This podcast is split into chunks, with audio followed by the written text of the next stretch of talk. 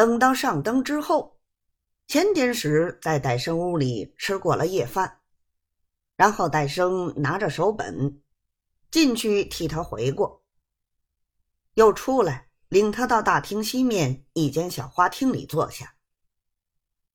此时钱典史恭而且静，一个人坐在那里静悄悄的，足足等了半个钟头，才听见靴子响。还没进花厅门，又咳嗽了一声。随见小跟班的将花厅门帘打起，便是大人走了进来。家常便服，一个胖胀面孔，吃烟吃的满脸发青，一嘴的浓黑胡子，两只眼睛直往上瞧。钱典史连忙跪倒，同拜财头的一样磕了三个头。起来，请了一个安，跟手又请安，从袖筒管里取出履历呈上。黄大人接在手中，一面让座。钱典史只有半个屁股坐在椅子上，斜着脸儿听大人问话。黄知府把他的履历翻了一翻，随手搁下，便问。几时到的？钱典史忙回：“上个月到的。”黄知府道：“上饶的缺很不坏。”钱典史道：“大人的栽培，但是一时还不得到任。”说到这里，黄知府叫了一声“来”，只见小跟班的拿着水烟袋进来装烟。黄知府只管吃烟，并不答话。钱典史熬不过，便站起来又请了一个安，说：“卑职母老家贫，虽说选了出来，藩县一时不挂牌，总求大人提拔提拔。”黄知府道：“求我的人实在多。”总要再添几百个差事，才能够都应酬得到。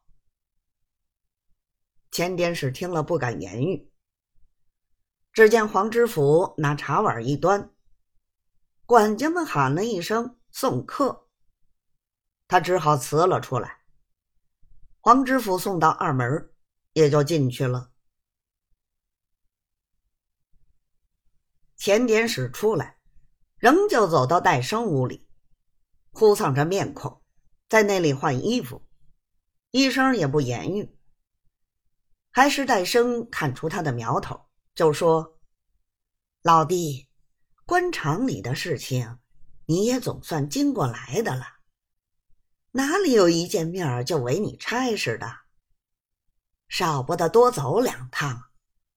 不是说有余兄在里头。”咱们兄弟自己的事儿，还有什么不替你上紧的？这算得什么？也值得放在心上，就马上不自在起来。快别这样。钱典史道：“做兄弟的并非不知道这个道理，但是一件，刚才我求他，他老人家的口气不大好，再来恐怕他不见。”戴生道：“你放心，有我呢。你看他一天忙到夜，找他的人又多。我说句话，你别动气。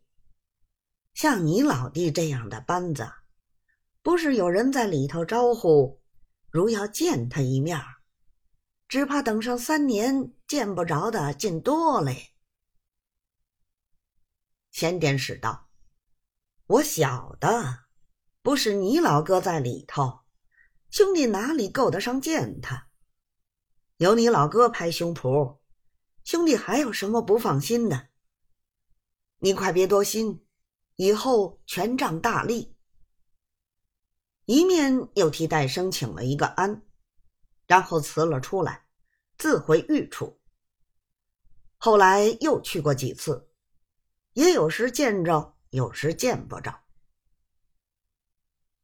忽然一天，钱天使正走进门房，戴生是从上头回事下来，笑嘻嘻的朝着钱天使道：“老弟，有件事情，你要怎样谢我？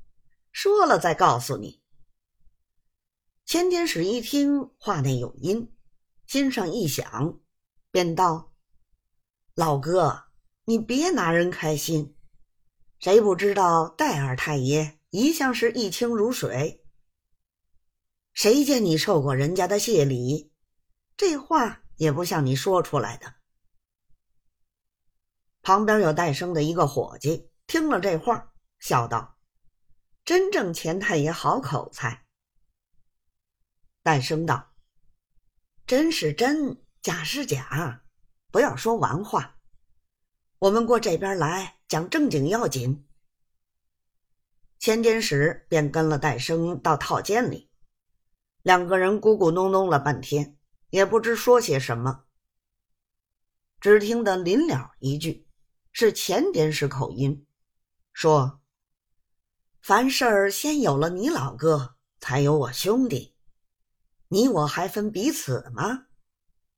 说完出来，欢天喜地而去。究竟所说的那个收支差事派他没有？后文再提。